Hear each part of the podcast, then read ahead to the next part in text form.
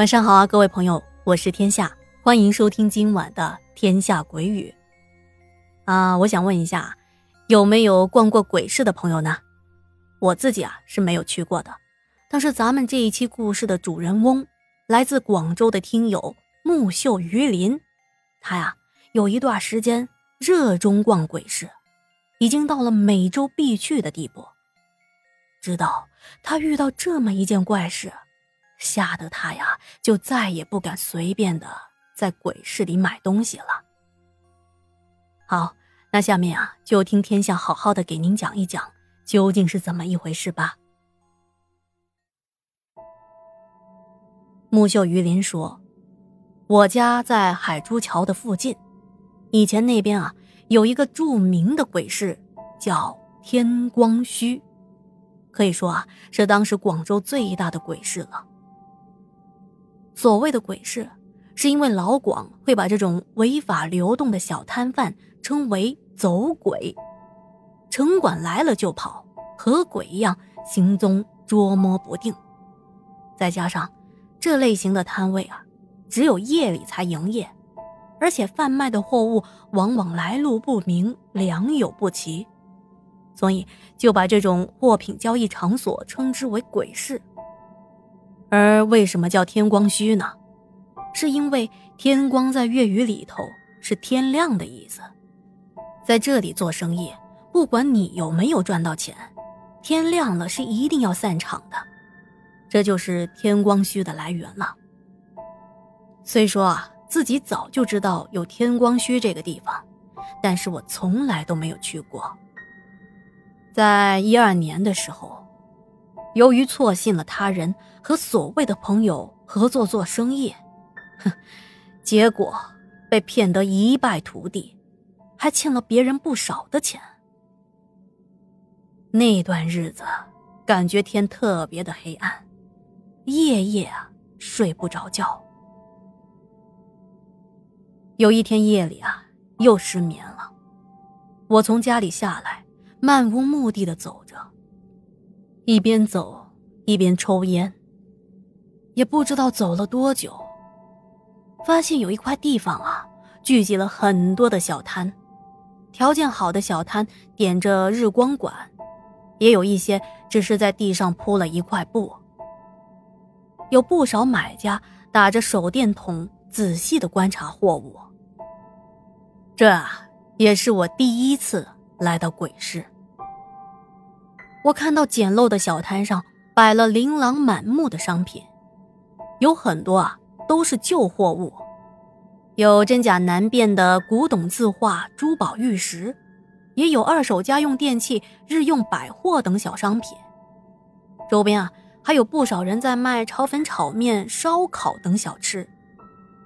可以说啊，人头攒动，人声鼎沸，特别的有烟火气。都这么晚了，本来是应该休息的时间，但是为了生活，很多人还是在这里摆摊做生意。我在想，大家都这么努力，而我才三十多岁，只是失败了这么一次就心灰意冷了吗？我觉得自己在那一刻啊，就好像被治愈了一样。那一次呢，我只是到处的看看。并没有买什么东西，觉得这个地方啊很新鲜。之后的日子啊，几乎每个星期我都会来这里逛一逛，逛一逛呢会让心情变得挺好的，并且啊我还淘买了一些旧摆件和旧书籍。开玩笑的说，我感觉自己变得跟女人一样爱逛街了。我记得啊，大概是逛了鬼市有两个月了吧。有一天啊，我来到一个卖陶瓷器皿的摊位，这个老板啊，我以前没见过，估计他是刚来到这的。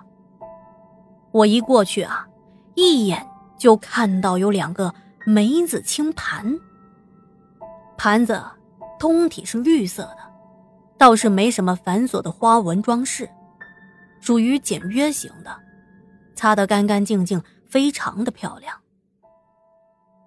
我问老板：“这盘子怎么卖呀？”哼，那老板一开始还想唬我呢，跟我说啊，这盘子是清朝乾隆年间的，是一对儿，最好啊全要了。我说，嗨，得了吧，清朝的盘底下写着微波炉可用。老板一听啊，脸上是红一阵白一阵的。哦，啊，是吗？啊，这是我今天刚收回来的。嗯，那个人说是清朝的。我也没仔细看呢，我心想，哼，你可不就冲着万一我没仔细看吗？哦，那到底怎么卖呀？哎，您可真是识货，我收这个的时候可花了不少钱呢。这样吧，三百全给你了。五十卖不卖？五十？你让我送你得了，还五十呢？我收的收都不止五十。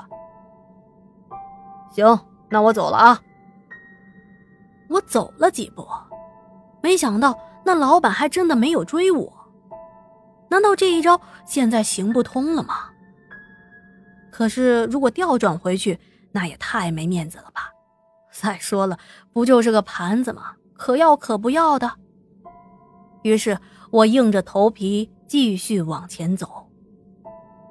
哎，回来，回来，回来，回来！哎，当是交个朋友吧，八十给你，不能再少了啊！